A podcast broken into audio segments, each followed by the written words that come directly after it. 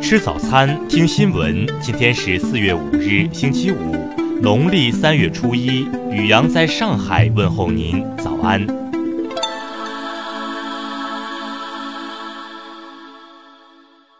听新闻早餐，知天下大事。先来关注头条新闻。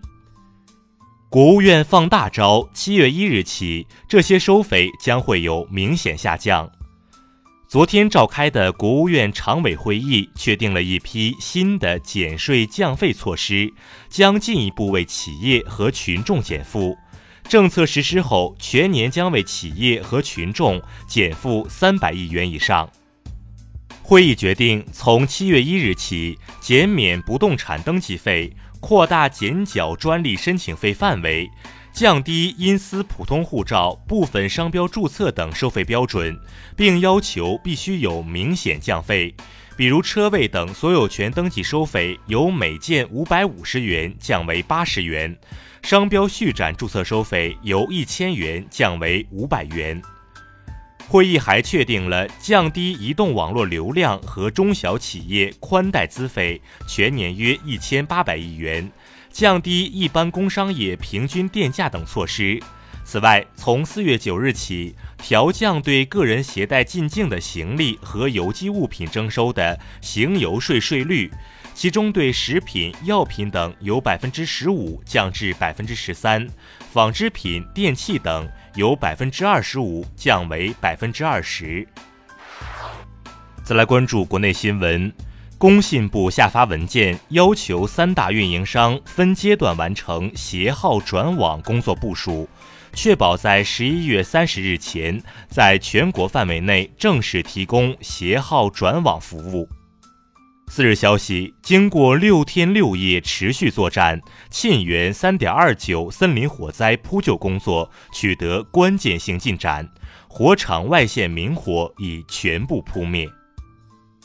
国家移民局分析评估，二零一九年清明小长假期间，全国口岸日均出入境人数将达到一百九十九万人次，预计同比增长百分之五点四。美国在台协会三日公布消息称，自二零零五年起，包括美国陆海空三军以及海军陆战队在内的现役美军就已进驻台湾。人社部四日公布全国各地月最低工资标准情况，上海以两千四百二十元成为全国最高，北京、广东、天津、江苏、浙江均超过两千元。二零一八年，中国共有八十四点六亿人次参与互联网慈善，募集善款总额超过三十一点七亿元，同比二零一七年增长百分之二十六点八。深交所发布数据显示，三月份深市新增开户数二百九十九万，环比上月的一百四十三万增长百分之一百零九点一。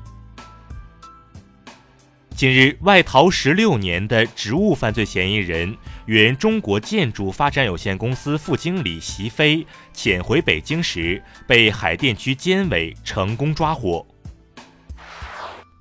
再来关注国际新闻。三日，美国众议院民主党人士要求国税局提供特朗普的税务记录，这将是继通俄门之后，民主党人对特朗普开辟的新战线。当地时间周三，两架俄罗斯轰炸机飞进英国领空，英皇家空军台风战斗机随后紧急升空，对俄轰炸机进行监视。泰国选举委员会四日表示，上月举行的全国大选出现投票人数与选票数量不一致的情况，选委会已要求部分投票站重新投票。俄罗斯将于四日至十二日在南千岛群岛周边海域进行射击训练，日方对此表示无法接受。欧盟近日表示，如果英国在未达成协议的情况下脱欧，英国游客进入欧盟国家时将面临严格审查，香肠、奶酪等物品将被禁止携带。新西兰枪击案的凶手塔兰特将于四月五日出庭。警方表示，他将面临五十项谋杀指控以及三十九项谋杀未遂指控。韩国三大运营商将于四月五日全球首发五 G 服务，最低档资费约合三百二十五元人民币，包含八 G 高速流量。加拿大近日一起中国留学生遭绑架案中，第二名嫌犯已经落网，目前还有两名现场嫌犯在逃。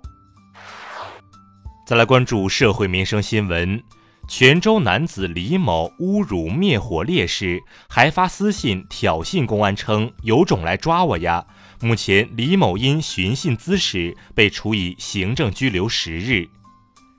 齐齐哈尔一对夫妻下班回家被轿车撞飞，致一死一伤，司机系疲劳驾驶兼肇事后逃逸，目前案件正在进一步调查中。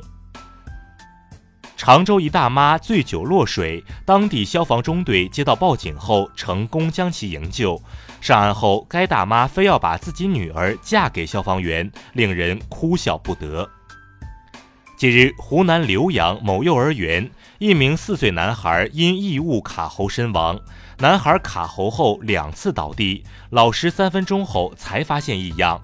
家长表示，当时老师一直在玩手机。近日，商洛柞水县女子周某在祭祀时擅自野外用火，引发森林火灾，造成大量林木损失，目前已被警方刑事拘留。再来关注文化体育新闻。二零一九年世界斯洛克中国公开赛八分之一决赛上，罗伯逊六比零横扫对手，杀进八强。中国选手梁文博和吕昊天止步十六强。四日晚，武汉国际女足锦标赛，中国与俄罗斯的比赛在武汉进行，最终中国女足四比一逆转获胜。三日，入围天坛奖主竞赛单元的十五部影片被公示，其中《流浪地球》与《如是你闻》两部华语片入围。近日，美国权威电影网站评选出二十名最伟大的亚洲电影导演。日本导演黑泽明、小津安二郎和沟口健二包揽前三名。以上就是今天新闻早餐的全部内容，请微信搜索 xwzc 零二一，也就是新闻早餐拼音首字母再加数字零二一。如果您觉得节目不错，请在下方拇指处为我们点赞。一日之计在于晨，新闻早餐不能少，咱们明天不见不散。